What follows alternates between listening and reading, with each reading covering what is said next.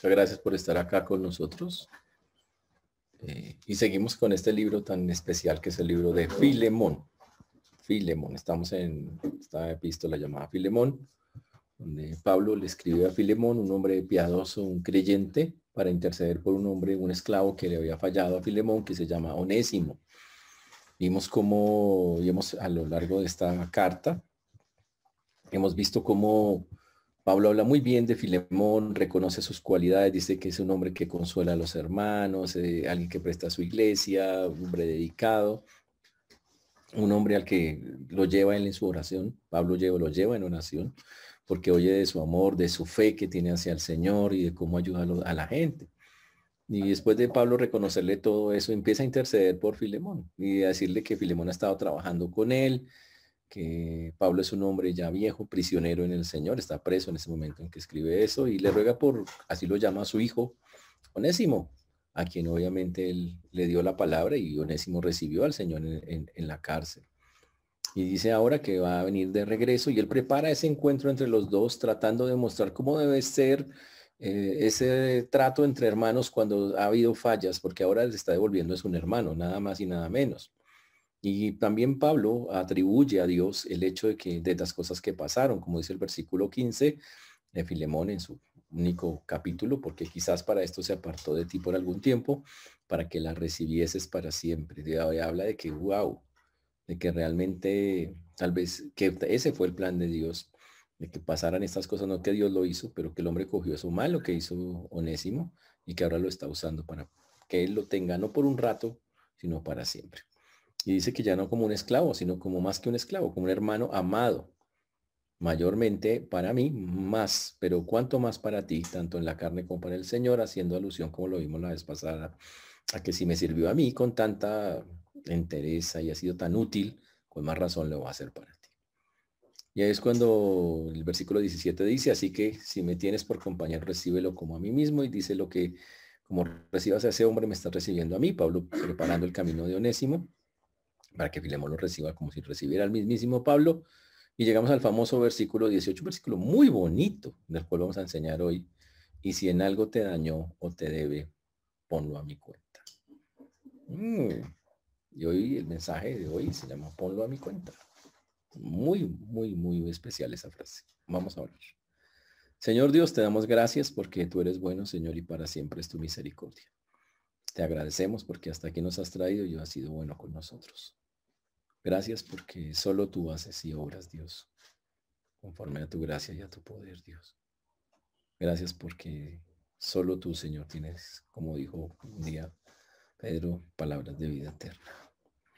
Te ruego, Señor, que nos guíes, que disponga nuestro corazón. Pedimos perdón por nuestros pensamientos, nuestras palabras, nuestras acciones que no te han glorificado. Pedimos que el corazón esté hoy dispuesto para recibir, para aprender que lo disponga, Señor, como solo tú lo puedes hacer. Te rogamos que así sea por amor de tu nombre, Padre Santo.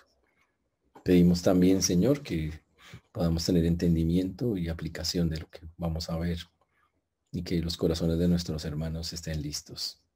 Y nosotros también, que podamos a través de tu Santo Espíritu ser claros en lo que enseñemos. Ten misericordia de quienes nos escuchan y de tu siervo quien habla en Cristo Jesús. Amén. Amén. Muy bien. Ahora recordemos, Onésimo eh, ha sido una persona de salvo, ahora ha sido cambiado, su vida ha sido completamente eh, transformada, así es como nosotros lo podemos ver. Y, ahora estamos, ah, ya Pablo está tratando de dar las razones por las cuales eh, quiere que reciba a Onésimo. Le dice, si me tiene por compañero, recíbelo como a mí mismo. Pero la segunda razón dice, si en algo te dañó, te debe, pues ponlo a mi cuenta. Si hay algo que ese hombre hizo que ah, tiene algo que te debe, pues ponlo a mi cuenta, que es una frase muy interesante y que aplica para un montón de cosas en la vida de cada uno de nosotros. Porque esta frase nos habla de cómo pagar las deudas. Aquí, ¿cuántos tienen deudas pendientes? Vamos a mirar caras. Uf, tenaz. Bueno, esperemos que no muchas.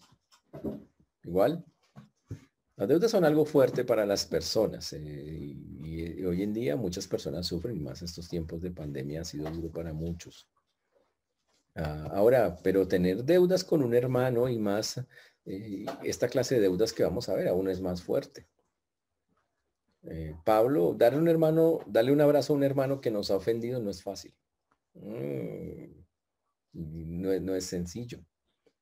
Porque igual eh, tenemos que nosotros practicar el perdón, la reconciliación, entender que queremos agradar a Dios. wow. Pero Pablo nos dice que tenemos que llegar no solamente a eso, sino un poquito más allá. Cuando nosotros vamos a pagar nuestras deudas, porque la Biblia, la Biblia sí lo pide que lo hagamos. Eh, en primer lugar, tenemos que reconocer la ofensa y cambiarla, cambiar de actitud. Ese es el punto. En el caso de este caso, Onésimo tiene una deuda con Filemón. ¿Cómo se la va a pagar? pues primero tiene que cambiar, reconocer que sí, ¿sabe qué? Yo le fallé, yo le robé a esta persona, yo tengo una deuda con esta persona, en el caso de Onésimo, yo tengo que cambiar mi actitud. Pablo testifica que Onésimo ya la cambió, que la conversión de Onésimo ha sido auténtica, que él ahora es una persona útil. Digo, entonces Pablo, es el primer lugar, entonces una persona tiene que reconocer su ofensa y cambiar la actitud que tiene respecto a eso. Ahora, pero para que se dé ese pago de esa deuda, Ahora, quiero que eh, decir esto. en el Padre Nuestro Antiguo, perdona nuestras deudas como nosotros perdonamos a nuestros deudores. La palabra deuda significa ofensa. ¿Ok? La ofensa es una deuda con otra persona. Ahora, aquí Filemón, ¿cómo la paga? Entonces, primero reconozca que la ha hecho y cambie su actitud. Esa es la primera cosa. La segunda, eh, la persona que, se, que está ofendida o partes ofendidas tiene que estar dispuesta a perdonar. Yo le digo a una persona, mira, perdóname, y obviamente yo ya cambié mi actitud, ya estoy en otro plan completamente diferente, estoy reconociendo mi ofensa, pero ahora necesito que el otro diga sí, sabe que sí, estoy dispuesto a perdonarte. Ahora, ¿Filemón estaba dispuesto a perdonar? no lo sabemos, pero Pablo está tratando de convencerle que así tiene que ser que mira, básicamente Pablo le está diciendo, mira que Filemo ya se arrepintió, pidió perdón, no quiero, él, yo quiero que no tengas resentimientos en tu corazón, actitudes malas con él. No quiero que cuando te encuentres con él tengas sospechas, dudas, amarguras con él, que lo perdones de corazón, porque ese es el segundo paso para que una deuda quede saldada. Yo de mi parte pido perdón, cambio mi actitud, pero necesito que el otro también diga, sí, listo, yo acepto eso. Voy a también, acepto, veo eh, por fe que la persona se ha arrepentido, ha cambiado y dejo cualquier sentimiento que tenga, sospecha, duda, amargura, se los vuelto al Señor y salgo de eso. Listo, este es el punto. Obviamente en este proceso, señores, puede haber obstáculos. Eh, y puede haber cosas que, que hagan que el asunto sea más complejo. Porque una cosa es ofender a una persona con palabras y decirle, ah, es que usted, y otra cosa es que se involucren otras cosas más, en como cosas materiales, como en el caso de Filemón. Sabemos que Onésimo se robó algo de Filemón, se llevó algo, se lo tuvo que llevar. ¿Y cómo se repone en esa cosa? ¿Cómo se repone ese asunto? Ok, y aquí debemos dejar algo bien claro en estos procesos cuando realmente uno quiere saldar sus deudas a todo nivel con las personas, o sea, sus ofensas, que incluye también lo material. Y ya lo habíamos dicho en, alguna enseñanza, eh, que normalmente eh, deberíamos tener claro con nosotros, dar los pasos bíblicos uno por uno y hacerlos, tanto nosotros, los que hemos ofendido, como los ofensores, también dar los pasos bíblicos. Mientras una de las dos partes no lo haga, eso va a quedar a medias. Pero haga usted su parte. Ese es el punto. Ahora, quiero dejar claro, supremamente claro, que es imposible a veces restituir los daños que hemos hecho. En la mayoría de los pecados que cometemos, no hay forma de devolver lo que dañamos. ¿Ok? Si usted se roba un pocillo, a ver, pongamos algo algo bien feo, o sea, un robo bien feo, una camiseta de un pego de algo rojo, algo así bien feo, horrible. Usted puede volver eso, sería usted casi que es pecado volver una vaina de esas, pero pues, se puede devolver, usted devuelve una vaina de esas, tío. Y usted dice, vea, no solo pedí perdón por el robo, sino que devolví la, la cosa esa horrible que me robé. Listo, usted lo entrega ahí. Pero, por ejemplo, una palabra, una, una, frase que dijo de una persona, un comentario malintencionado de una persona, ¿cómo lo devuelve? ¿Cómo devuelve haber pisoteado tal vez el honor de una persona? Decir cosas de una persona solo porque usted tiene rabia e ira contra esa persona. Y se lo dijo a muchos, ¿cómo devuelve esa vaina? ¿Cómo devuelve? Casi, casi, la mayoría de los pecados no hay manera de devolverlo, no hay manera de decir. Alguien dijo que, sobre todo los pecados que se cometen con la boca, que eso era como un pecado cometido con la boca, es como coger una almohada llena de plumas y coger en una plaza y soltarla abrirla y soltar todas las plumas. ¿Y sabe cómo sería restaurar eso? Recoger todas las plumas. Inténtelo. No puede, ya el daño está hecho, ya usted eso. Y entonces pues no hay perdón, claro que sí hay perdón. Pero tenemos que entender que la restitución, ¿ok? Solo se puede hacer hasta donde sea posible hacerlo. Si es algo material, es posible que algo se pueda devolver, o mucho, o todo, pero en el resto de cosas y en el resto de pecados a nivel moral, a nivel eh, mm, de palabra, no hay no se puede devolver. Ahora, pero tengo que tratar de eh, devolverlas hasta donde pueda. Sí, claro. Pero lo que no puedo hacer, debo decir, Señor, ser muy, muy, muy serio con Dios y decirle, Señor, tú sabes que no hay forma de devolver esto. Te pido que tengas misericordia de mí. Y básicamente lo tendremos que decir lo mismo a la otra persona en la tierra. Sabes que no puedo volverte el daño que hice. Imposible. Por eso te pido perdón. Ese es el punto. Eso se llama reconciliación. ¿Ok? ¿Está claro eso, señores? Muy importante eso. Ahora, Pablo hasta aquí nos ha dado argumentos mm, para que Filemón trate a Onésimo como a un hermano. Le dice, hermano, no lo, mire, él ya cambió, él ya hizo, eh, no quiero que tengas esas actitudes como de resentimiento, rabia, suspicacias, quiero que lo recibas con los brazos abiertos, quiero que entiendas. Y Pablo es el que está de testigo y poniendo la cara por Onésimo. Dice, yo doy este testigo que el tipo vea, tuvo un verdadero cambio. El Señor ha obrado poderosamente en su vida. Y confío en que, en que eso que estoy diciéndote pues te sirva. Ahora, pero Pablo también, también entiende que cuando Onésimo le falló a Filemón, él lo hizo también en lo material, se llevó algunas cositas. Y eso es algo complejo, porque se llevó cosas materiales, se llevó probablemente algún dinero. Entonces, Pablo no quiere que queden cabos sueltos. No quiere que queden deudas pendientes. Y Pablo quiere cerrar todo el capítulo clarito. Decir, hermano, mire, soy consciente, no quiero pasar por alto que Onésimo llegó y cogió una vaina que no era de él, que se la trajo, pero ¿sabe qué? Yo quiero hacer algo al respecto de eso porque soy consciente de eso. ¿Qué hacer con las deudas pendientes? Señores, solo hay dos maneras de resolver una deuda. O el deudor la paga o el acreedor la perdona. Esas son las únicas dos maneras. No hay otra forma de las estas. O el deudor la paga o el acreedor la perdona. Así de sencillo. Hay muchas cosas en, muchas situaciones en la vida que exigen que lo hagamos de la primera manera, o sea, que el deudor la pague, un banco, se sale y hágale. Y muchos están en eso. Y hay otras situaciones que casi exigen la segunda porque no hay manera de pagarla, como es el caso de Onésimo. Ah, si la ofensa ha incluido el robo, como en el caso de Onésimo, y el ofensor tiene riquezas para liquidar la deuda, pues que la pague. ¿Ok? Y el otro pues diga, no, pues usted tiene con qué, págueme, porque usted tiene con qué.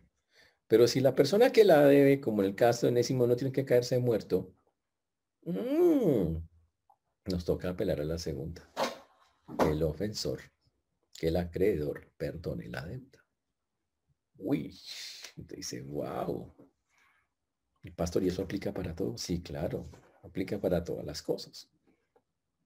dice, uy, es que eso es fuerte. Sí, señor, es fuerte. Ahora, Pablo está diciendo que, que Onésimo tiene, tiene una deuda con Filemón. Ah, y dice que Pablo, en esta frase que tan increíble que dice Pablo, dice, yo me comprometo a pagarlo en su lugar.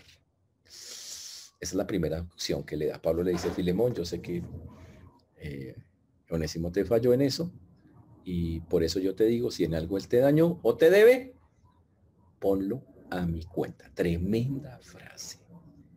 Si en algo te dañó o te debe, ponlo a mi cuenta.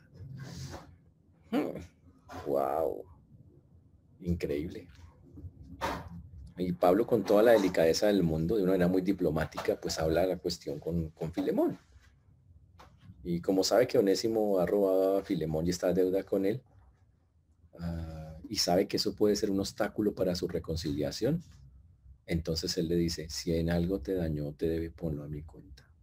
Uy, increíble eso. Yo me pregunto, ¿usted pagaría la deuda de alguien? Bueno, que una deuda que no es suya. ¿Usted haría eso? Y más aún sin vergüenza que robó a otro. Hmm. Te dice, y eso se puede, claro, claro. Nada de eso.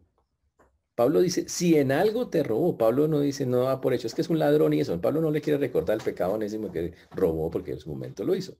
Dice, si en algo te robó, es pura diplomacia, es una forma muy diplomática de hablar. Dice, si en algo te robó, te debe, hágale, póngale, yo pago, hermano, tranquilo. Mm, increíble eso. Ahora, en la Biblia había muchas reglas respecto a cómo deberían comportarse los ah, esclavos con sus amos. Había cosas muy puntuales de cómo debería ser ese trato. En el, en el libro de Tito, capítulo 2, versículo 9, por favor, y 10. Vamos allá un momento.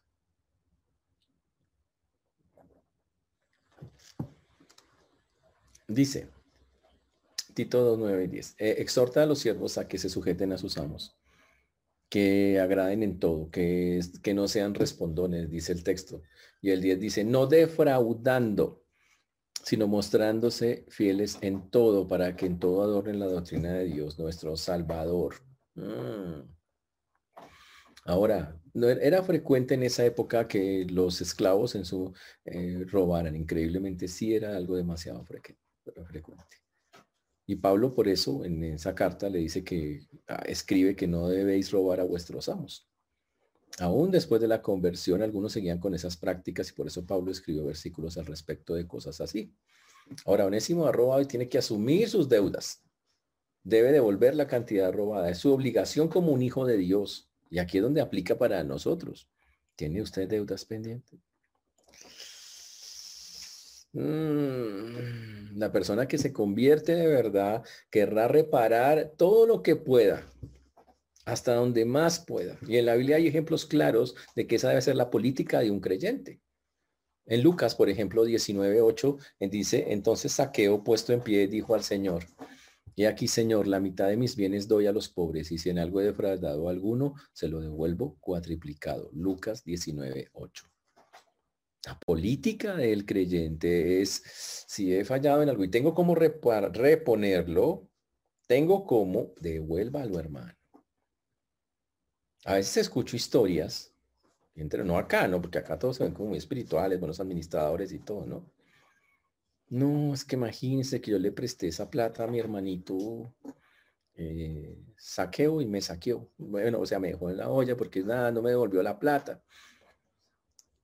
Wow. Y entonces la gente pregunta, entonces, si uno sí le puede prestar a los hermanos o qué hace o no le presta o cómo, porque es que la Biblia dice que, que si está en necesidad, pues que uno lo, pues ahí es donde ustedes tienen que aplicar algo se llama discernimiento.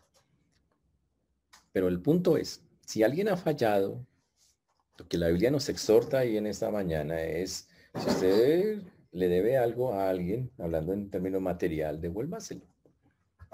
Si usted dice, pues es que me, me tocaría volvérselo muy despacio, muy de... Pero hágalo. Eso es su demostración de que usted es un creyente y tiene responsabilidad. A menos que la otra persona diga, ¿sabe que deje así? Pero mientras la otra persona lo diga, deje así, yo tengo el compromiso de intentar hacerlo. Y a veces escucho historias, a veces la gente viene a darme que, pastor, mire que el otro no me... Yo le digo, ahora pilas, no, ahora que usted no venga aquí a mí a decirme, esa es otra cosa, ¿no? Aquí usted no venga donde el pastor a decirle, pastor, es que yo creo que usted venga y le cobre al otro. Si usted no me metió en su negocio, digámoslo así, usted vaya ya hizo su trato allá con la persona y cuando no le paga usted viene a buscar a mí. No, señor. Así no funciona. Nada que ver. Eso es un asunto suyo. Yo no soy un cobrador ni un chepito. ¿Está claro eso, señores? No estoy para eso. Hable con el hermano y use los procesos bíblicos que, o de ley que, que, haya lugar, pero es un asunto en que usted y algunos quieren que el pastor sea el cobrador de, la, de las platas, no señores. Más bien aplique los principios bíblicos. Que no está una deuda, páguela. Mm, que le está costando pagarla, hable con la persona en Cristo. Mira, me está pasando esto, me está pasando aquello, pero sea honesto, sea sincero. Esa es su responsabilidad y eso es lo que está diciendo acá. Una persona que se convierte verdad trata de reparar todo lo que pueda. Y el ejemplo, saqueo. Tú sabe que yo le, si le quite a alguien, venga, aquí está, yo lo repongo. Y él tenía con qué. Pero si no tiene, wow. La persona ofendida tiene que pensar, no, esta persona no tiene con qué, ¿sabe qué? Voy a cerrar eso en ceros. Voy a perder eso. Sí, porque lo va a perder. Lo va a cerrar así.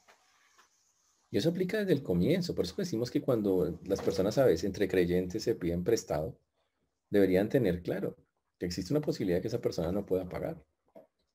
Y también la posibilidad de que, bueno, yo lo hice a conciencia, oré al Señor y dije, sí, voy a prestarle necesidad Trin. Y si ya por alguna razón la persona no puede, yo tendré que también orar y, bueno, Señor, ya no pudo, está bien, así fue. Yo cierro eso. Eso también debería ser una posibilidad. ¿Está claro eso, señores? Entonces, en otras palabras, lo que está diciendo acá, si usted puede pagar a favor y pague. Así se demore. Y si no puede pagar, ore para que la otra persona, con el que tiene la deuda, como creyente, diga, ¿sabe qué? Déjese. Listo. Y la cierre. Que es básicamente lo que Pablo le está diciendo a, a Filemón. Pablo primero se ofrece y dice, ¿sabe qué hermano? Si el hombre le debe, yo pago. Ok, no es que Pablo fuera un tipo rico, ay, es que me sobra la plata. No, no. Pablo entiende que Onésimo no tiene con qué pagar. Y si lo vuelve como esclavo, pues a ver, ¿cuándo un esclavo va? Eh, el esclavo no recibe salario. ¿Cómo le va a pagar si no recibe salario? Mm, no hay una forma material en la que pueda devolver a Filemón lo que le debe. No hay forma. Entonces él dice, Filemón, él no tiene cómo pagarte. Entonces ante eso, Filemón, yo me comprometo, yo pongo la cara por él y yo lo pago. Wow, eso es más allá, Pablo todavía se mete más allá. Y le dice, sabe que yo pago. Asumo personalmente el pago de la deuda. Es lo que llamaríamos un fiador. Ojo, pero aquí la vaina es que cuando hubo el negocio, Pablo no estaba. se llama un posfiador. Imagínese eso, un fiador después de que ya ha hecho el negocio. Dice, listo, yo doy la cara por él. Y eso es, eso es increíble. Mm. Ahora impresionante, ¿no? Mm.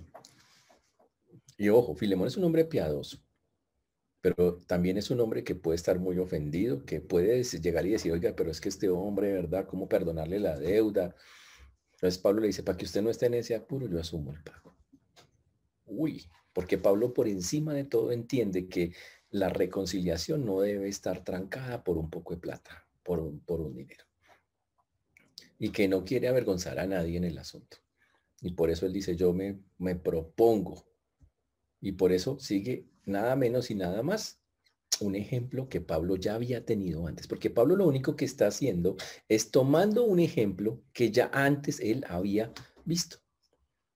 Y eso es algo fantástico. Y ¿cuál es el ejemplo? Cada uno de nosotros, señores, por si no se ha dado cuenta, somos como Onésimo.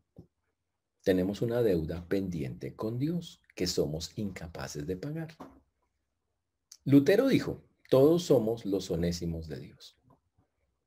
Cuando el Espíritu nos convence de nuestro pecado, nosotros llegamos a ser, somos conscientes de que tenemos un poco de deudas y que no podemos resolverla, que tenemos un poco de, ofensas a todos los niveles. Y nos damos cuenta de que estamos en lo que llamamos una bancarrota espiritual.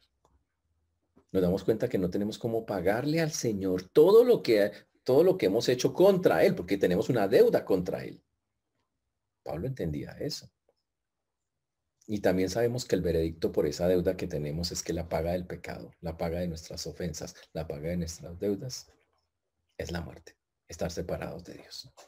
Pero en ese momento, el, Pablo también entendió en su momento, reconoce a Jesucristo, que dice, ¿sabe qué? Yo asumo tu deuda. Wow. Entonces Pablo está recordando algo que él mismo ya vivió. Y cada de nosotros debería recordarlo cuando miramos esta escena. Todos los que hemos conocido el perdón de Cristo tenemos el deber, la disposición de hacer lo que hizo, lo, lo que Pablo hizo. Todos tenemos el mismo deber, la misma disposición de hacer lo que Pablo hizo. solidarizarnos con la persona que está verdaderamente arrepentida mm, y que por sí sola no puede solucionar la situación. Claro, y obviamente yo entiendo, usted dice, pues, pero ¿hasta dónde, pastor? Es que usted está diciendo, pues, listo, yo, yo, estoy dispuesto, pero, pero ¿qué? Hay un límite, ¿hasta dónde? Yo recordé unas escenas de la Biblia, me puse a pensar, oiga, pero oiga, en la Biblia no solo Cristo lo hizo, que sería el ejemplo más, más importante. Hay una escena fantástica en el libro de Lucas, capítulo 10, vamos allá, por favor, versículo 25 una historia fantástica.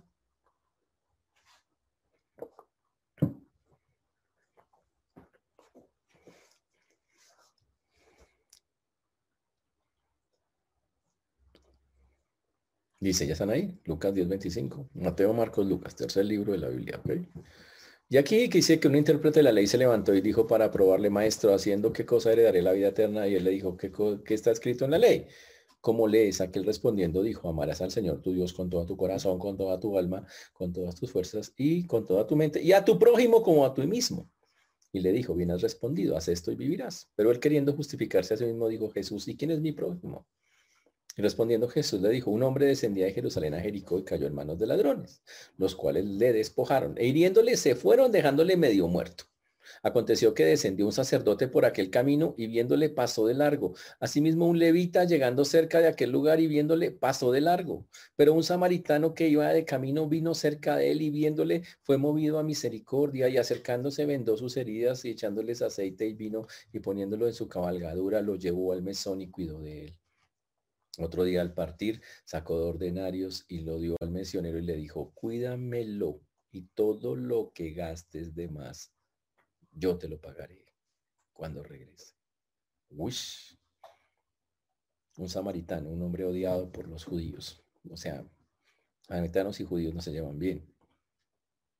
Y dice que un hombre cayó herido por unos ladrones, le quitaron sus cosas. Ah, caminó a Jericó, lo despojaron, lo dejaron medio muerto y que pasaron varios judíos. Un sacerdote judío lo vio por el lado y pasó de largo, no lo quiso mirar. Un levita también, pero precisamente el que, el samaritano, el con el que tenía como esa, ese encontronazo, por culturas, no se llevaban bien. dice que este llega y lo recoge, dice que fue movido a misericordia.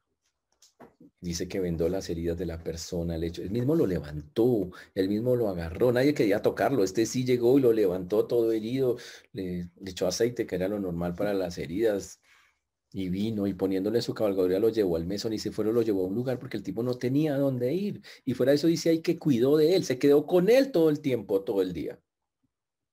Y al otro día, como ya tenía otras cosas que hacer, sacó dos denarios, dos días de trabajo y se los dio al mesonero y le dijo, cuídamelo. Y si falta algo, hermano, tranquilo, yo te lo pagaré cuando regrese.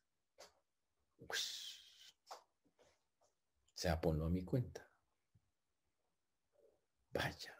Te dice, ¿y hay gente así todavía? Bueno, la mala la noticia es que el cristiano debería ser así todavía, todos los días. Esa es la noticia. La noticia es que el cristiano debería tener un corazón que era así, que es así, un corazón que esto quiere servir, ayudar al otro. Así el otro sea su, entre comillas, su enemigo, como el samaritano con el judío. Con un corazón dispuesto, sí, hay que hacerlo. No me importa, esta persona tiene una necesidad, quiero ayudarla. ese es el punto.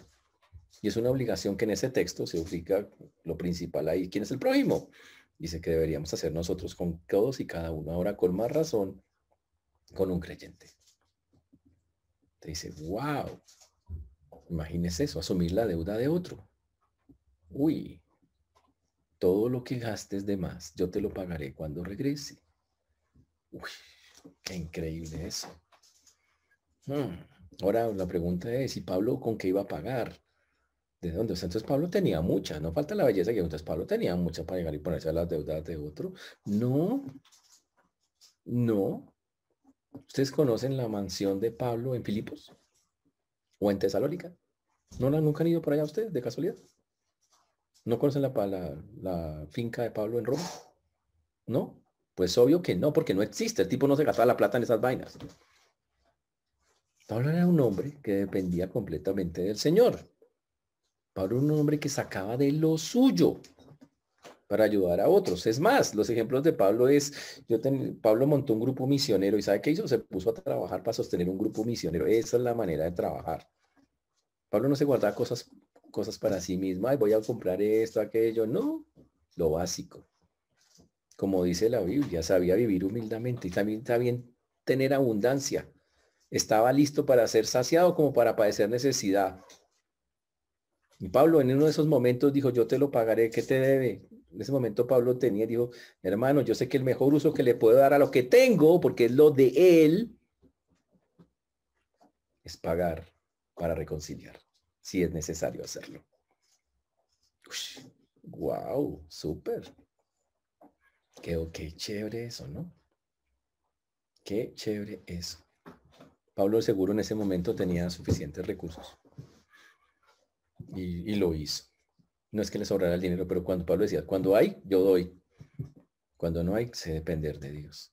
Pero no me quedo con las cosas. Hay personas que son pegadas a, es que estas son mis cosas, esta es mi plata, estas son mis cosas. Y no quiero soltar absolutamente nada de lo mío. Hmm.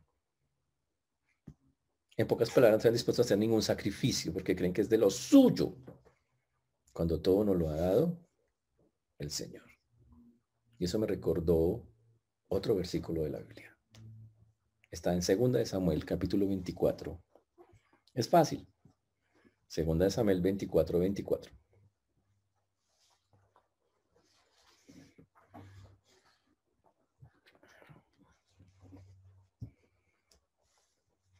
Dijo el rey, y dijo, y el rey dijo a Araúna, el rey es David. ¿Sabe qué dijo? David era rey, como muchos reyes decía, ¿qué quiere rey? Se lo regalaban. Pero David sacó un versículo impresionante en la Biblia, fantástico, que nos habla del sentido de, de dar. Y mire lo que dice. Y el rey, o sea, David, dijo a Araúna, no, sino por precio te lo compraré, porque no ofreceré a Jehová mi Dios holocaustos que no me cuesten nada. Tremendo. No le voy a dar a Dios algo que no me cueste. Hay algunos que solo piensan, ay, pero es que eso me costaría que perdiera yo y que perdiera yo y que ya, madure, ahí sí como dicen. Ya, David entendió, yo le puedo estar dando a Dios lo que no me cuesta. Me va a costar, pero no me importa. Yo sé quién me sostiene. Así es como funciona. Y Pablo lo tenía re claro. No es que le sobrara la plata. Dijo, pero de lo mío. Seguramente Pablo en su momento, recuerden, antes había sido un fariseo de fariseos. El tipo ya, hoy en día, digamos, el tipo tenía unos puestazos y esa plata y todo eso lo había ahorrado, seguramente Pablo tenía sus ahorros, sus cosas, pero llegó al Señor y sabe que él dijo, no, si ve una necesidad y sabe que tan total dependo de Dios, vivo para él. se soltó. No era responsable con el dinero. No era tacaño, ni avaro. No, era abierto, tal cual. Y en ese momento dijo, listo, yo creo que tengo los medios, te lo pago. Uy, fantástico. Pero para que quede el asunto todavía más claro con, con, con, Filemón, porque le está escribiendo a Filemón esa parte. Cuando llegamos a Filemón al capítulo 1, dice el versículo 19, yo Pablo lo escribo de mi mano. Yo lo pagaré. Pablo en ese momento está usando una persona que se llama un amanuense. ¿Sabe quién es ese personaje? un escriba, alguien que escribe por él. Pablo no tiene un problema, parece ocular, que le impide y cuando escribe parece que escribe con letras muy grandes. Eso es lo que muchos piensan. Entonces él dice, para que sepas que esto es serio, en este momento de la carta que estaba dictándole al otro, yo voy a escribir con mi propia mano. Y el tipo llega y escribe Pablo. Yo lo pagaré. Uy, eso es como su nombre lo indica, un pagaré directo, firmado por Pablo mismo. Aquí está, yo mismo lo pago. Tome a ver, hermano. Tran. Para que entiendas que lo que acabo de decir no es una emocionada, no es nada, es tan serio que con mi propia letra yo lo coloco acá y lo coloca. Uy. Si en algo te dañó, me debe, ponlo a mi cuenta y él lo escribe en letras grandes. Hermano, si necesita que se le pague, aquí está. Entonces, es claro en la Biblia que la enseñanza de Dios respecto a eso, Pablo seguía el ejemplo de Cristo. Pero ya habíamos visto en la Biblia que los seres humanos, los hombres, como los samaritanos, incluso que odiaban a los judíos, sin ser creyentes en Cristo, movidos a misericordia, practicaron en algunos momentos eso. Increíble. Con más razón, un creyente debería tenerlo claro de ser una práctica en su vida. Esa es la manera en que debe ser. Y es fantástico. Pero también te me acordé de otro versículo. Uno salvaje que dice, mía es la venganza. Yo daré el pago, dice el Señor. Ya habla de las personas que no pagan sus deudas, sus ofensas. Dios dice, tranquilo, yo las cobro. Pero no las cobre usted, déjeme a mí. Entonces tenemos aquí una opción más. Tenemos la, la opción de que, listo, yo lo pago porque puedo hacerlo. Yo lo perdono porque no puedes tú hacerlo. Y al que no quiere pagar, Dios dice, yo se lo cobro. Tranquilo. Por cualquier lado, la deuda se paga, señores. Hmm. ¿Está claro eso, señores? Wow. Qué interesante. Ahora, cuando llegamos aquí al punto, volviendo nuevamente al texto, Pablo quiere apelar ahora también a, Filemón a que Filemón tenga como opción la segunda opción. La primera es que pague la deuda y Pablo dice, yo pago.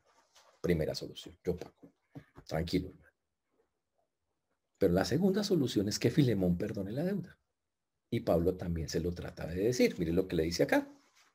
Dice, Pablo lo escribe de la mano, yo lo pagaré, dice. Por no decirte que aún tú mismo te me debes también. Uy, Sí, hermano, tenga yo algún provecho de ti en el Señor, conforta mi corazón en el Señor. Pues la parte que dice, por no decirte que aún tú mismo te me debes también. Y Pablo, ojo, le recuerda a Filemón y le dice, ¿sabes qué? Mm, solo te recuerdo que tú también me debes también. Y no era nada material. No era nada de eso. No, Pablo no le está recordando, usted me, usted me tiene, tiene una deuda conmigo, Filemón. No, no, no, no, no, no, no, no, no. Pablo le está insinuando a Filemón que perdone a Onésimo. Le dice, ¿sabes qué? ¿Te acuerdas cuando tú no eras creyente? ¿Te acuerdas cuando te llevé la palabra? ¿Qué te costó? Y obviamente Pablo le recuerda, le está recordando a Filemón, no te costó nada porque la palabra de Dios es gratis, la salvación es gratis. Eso era una deuda. Tú tenías una deuda con el Señor, la saldaste. Wow. Pero tenías una deuda de gratitud conmigo que jamás he cobrado. Y es lo que Pablo le está recordando. Mm. Y sabe que, y sabes que, mira, y por eso Pablo le recuerda. Por no decirte que aún tú mismo te me también. Dice, y, todos nos tenemos deudas unos con otros. Tenemos un compromiso de agradecimiento con aquellos que nos han hablado del Señor.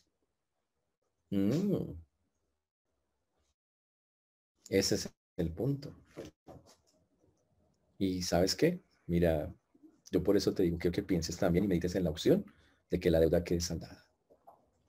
Porque en el Señor tú has recibido por gracia la salvación y no te costó nada, ni yo te cobré nada. Y Onésimo también la recibió, no le costó nada. Y, por eso te pido que tengas esta opción como clara. Eso es lo que le está proponiendo.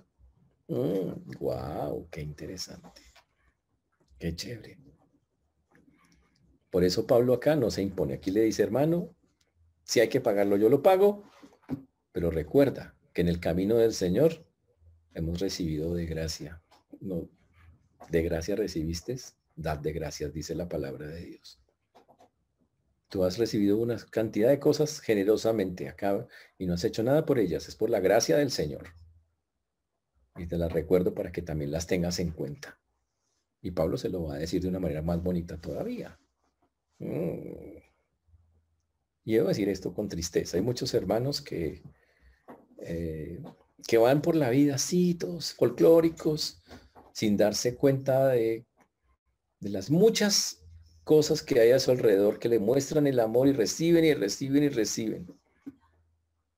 Pero no son capaces de dar nada, ni de devolver nada, ni siquiera agradecimientos.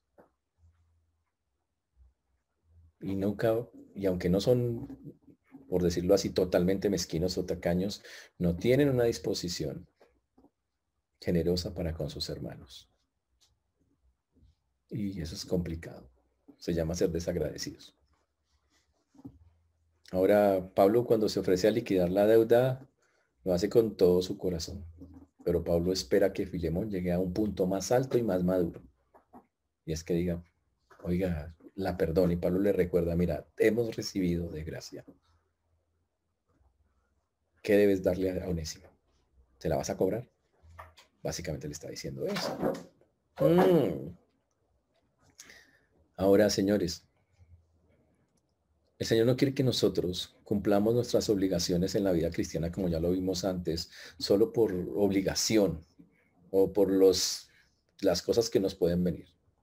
Dios quiere que vivamos motivados por el Señor, quiere que transformemos esas motivaciones, que atemos conforme a su voluntad con gozo, que lo hagamos con gozo, porque el Señor nos lo enseñó de esa manera. Quiere que pensemos como Él, que sintamos como Él, que tengamos esa generosidad que Él tuvo. Dios no quiere que estemos ciegos ante las necesidades que nos rodean.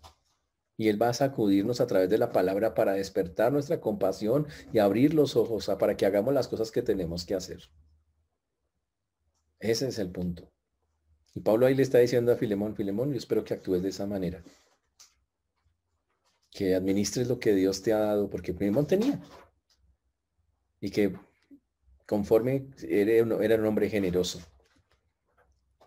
Pero te pido acá que de ser necesario acá, pensando tú, hablando con el Señor, llegues a la conclusión que no hay que, que esa deuda queda saltada. Perdona la deuda. Uy, qué chévere. Y Pablo por eso le dice, por no decirte que aún, tú mismo me debes también. Que suena como, dice, eso suena como que, uy, se la está cobrando. No, Pablo solo recuerda, mira, todos tenemos deudas unos con otros. Todos tenemos unos con otros. Y en la Biblia, la Biblia habla de la obligación de responder a aquellos que han sido buenos con nosotros en, todos esos sentidos.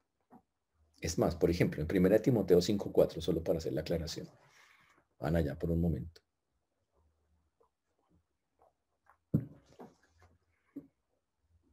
Dice, hablando de las a los hijos que recibieron de sus padres y sus padres quedan sin ninguna clase, que no pueden defenderse por ninguna manera. Mire lo que dice la Biblia. Si alguna viuda tiene hijos o nietos, aprendan estos primero a ser piadosos para con su propia familia y a recompensar a sus padres. Porque esto es lo bueno y agradable delante de Dios. Eso es cuando ya la persona tiene nada, por ningún lado recibe nada. La obligación es de los hijos de ayudar a sus padres. Obvio, siempre va primero su familia y en la medida que puedan hacerlo, como ya lo dijimos antes. Así es como debe ser. Y Pablo también, y, habla también esta misma enseñanza de, responder a las personas que, sirven, que ayudan, que han estado cuidándolos o guardándolos. También va con los líderes. En 1 Corintios 9, 11 al 14, dice, si nosotros sembramos entre vosotros lo espiritual es gran cosa si segáramos de vosotros lo material. Dice, si una persona está dando para las cosas de Dios y está dando para la, está proveyéndole eh, algo espiritual a las personas, es gran cosa recoger de eso lo material. Si, esto, si otros participan de este derecho sobre vosotros, ¿cuánto más nosotros? Decía Pablo. Pero Pablo era claro, pero no, usa, no hemos usado este derecho, sino que lo soportamos todo por no poner ningún obstáculo al Evangelio de Cristo. Dice, pero obviamente no lo, no lo pide. Un, verdadero líder, un siervo no anda pidiendo plata. Es que venga, que no. No. Pero eso no quiere decir que no hay un compromiso de aquellos que lo escuchan. Por eso siempre la otra persona me preguntó, pastor, es que yo estoy en una iglesia que no me gusta, pero eh, a mí me gusta escuchar a pastores fundamentales. ¿Dónde debo ofrendar? y yo siempre le contesto, es, ore al Señor primero en qué iglesia está, pero al que lo edifica, ahí ofrende donde es edificado. Así es como tiene que hacerlo. Este es el lugar. Ese es el punto. Ah, por eso lo que Pablo está pidiendo acá, primeramente es yo pago, como no puede, perdónalo. ¿Cuál opción tomas? Y si eres un creyente así madurito, por favor, piensa en esas palabras que te digo, porque tú sabes cómo eres. Y Pablo, para que el asunto quede suavizado, mire cómo le dice en el versículo 20 para terminar. Le dice, sí, hermano, y se lo dice, le dice con amor, le dice, anda, hermano. O sea, es una forma cariñosa de decir, como persuadiéndolo, digámoslo así, en esa manera. Le dice, vea, mi hermano, como le diríamos nosotros, tenga yo algún provecho de ti en el Señor, si yo tengo, si hay algún provecho en el Señor, wow, conforta mi corazón en el Señor. O sea, hermano, si, si en verdad quieres de alguna manera eh, madurar en esto, crecer en esto, hacer que esto conforte el corazón de Dios, toma una decisión sabia respecto a estas cosas. Muy, muy bonito lo que le está diciendo Pablo y lo trata con muchísimo amor. Como ahora Filemón es una persona útil, provechosa, utiliza ahí la palabra provechosa. Si hay algún provecho eh, en esto, yo te pido que ahora tomes esa decisión. Porque ahora Onésimo ha sido enviado a ti, ha sido útil para mí, va a ser provechoso para ti. Y te pido que como ha sido, va a ser provechoso para ti, como lo fue para mí, que por favor tengas en cuenta al Señor en esta decisión. Conforta mi corazón en el Señor. Que esa es una frase muy, muy, muy fuerte. Confronta mi corazón, eh, conforta mi corazón en el Señor. Es que a través de tu decisión hagas mover las entrañas de Dios. Básicamente se traduce de esa manera. Quiero que hagas algo que diga, wow, entendiste perfectamente esto.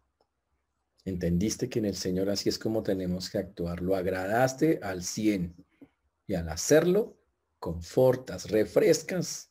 El corazón habla de las entrañas, básicamente ahí. Así como lo has hecho con muchos otros. Mm. Por eso le dice, conforta mi corazón. Así como le has hecho bien a tantos hermanos, ahora después de tantos años en que no te he pedido nada, conforta mi corazón y el de Dios haciendo esto. Muy chévere. Muy bonito. Ahora, ¿qué hizo Filemón al respecto? Ahora, imagínense después de semejantes argumentos y de semejante carta, ¿qué hizo Filemón? Mm, es una respuesta compleja. Quedaremos la próxima semana, porque esto ya el tiempo se nos acabó. Pero hay algo que sí debe quedar claro para nosotros. En este texto es muy bonito en el sentido que nos acaba de enseñar. Primero, no le demos algo a Dios que no nos cueste. A veces, la tendencia es darle solo lo que no me cuesta nada. Pero la Biblia dice que hay que sacar de lo que tenemos. Eso es algo que el Señor pide. Que estemos dispuestos, ojo, a pagar lo que debemos si tenemos con qué. Y si no tenemos, ¿ok? Orar al Señor para que convenza el corazón de la persona que nos perdone la deuda. Y si nosotros somos los que, a los que nos adeudan, a que también pongamos en el corazón, Señor, yo veo claramente que aquí la persona no tiene con qué voy a cerrar eso, porque no hay, no hay, hay nada. Yo cierro ese asunto. Wow, cuando no hay. Ahora usted dice, ¿qué pasa si la persona es conchuda y más bien se la está gastando en otra? Listo, tome otras medidas. Ahí sí no aplica lo que estamos diciendo. Si la persona tiene con qué y realmente está eh, saltándose lo que tiene que hacer, no quiere hacer lo que la Biblia le pide que haga de pagar su este. Listo, puede utilizar otros métodos. Pero cuando la persona realmente no pueda, como creyente, Señor, no puede.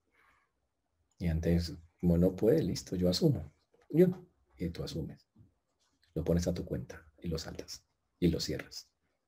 Todo por amor al hermano. Ojo, estamos hablando acá entre por amor al hermano, lo cierras en ese momento. Y la otra cosa, es que recuerden, todos somos deudores unos de otros. Todos somos deudores unos de otros y que el Señor ya pagó nuestra deuda. Recuerden eso primeramente que todo. Él ya pagó nuestra deuda. Por lo tanto, ¿quiénes somos nosotros? Para llegar y ponernos por encima de, eso. Y solo termino diciéndoles esto. ¿Se acuerdan de la parábola de los dos deudores?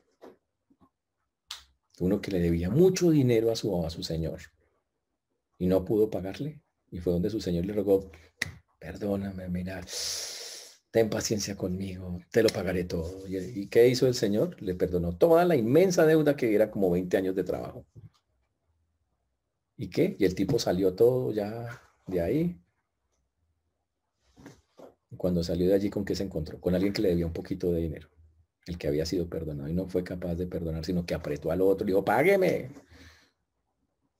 Hizo que eso desató la ira del Señor, que le había perdonado todo. Que dijo, pues ahora te mando a la cárcel. Y dice que lo mandó afuera, que es un simbolismo de que lo mandó al infierno, literalmente. Por no querer perdonar como fue perdonado. O sea, con eso. Entonces, señores, en esto, la aplicación para nuestras vidas es, tenemos que aprender a perdonar como el Señor perdonó. Es la, básicamente lo que Pablo le está diciendo a nuestro amigo Filemón. Recuerde, si tiene con qué pagar una deuda, págala. Si le deben algo y ve que una persona de verdad no puede, porque en verdad no tiene con qué, póngalo a su cuenta. Que le va a costar, claro. Y si la persona realmente se descara y no quiere pagar, y también podría decirle, déjeselo a Dios, que Él paga a cada persona como corresponde. Pero en todos los casos, dejemos que sea quien Dios decida y no nosotros mismos. Y por último, estén pensando en las personas en las cuales tal vez les deben o les debemos. ¿Qué van a hacer al respecto?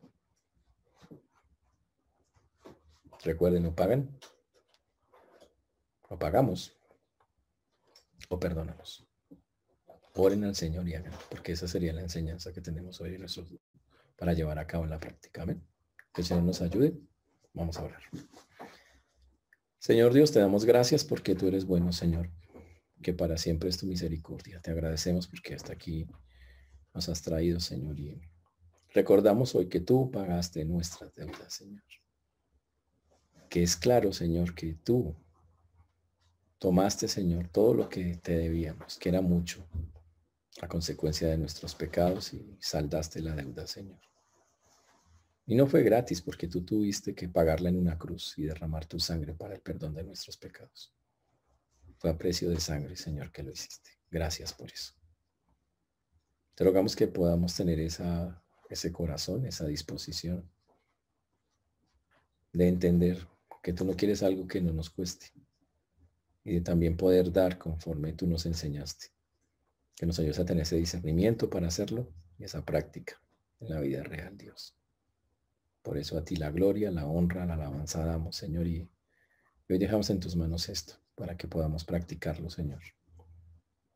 Sea que debamos o que nos deban, Dios. Gracias te damos, Señor, en el nombre precioso y maravilloso de Jesús. Amén.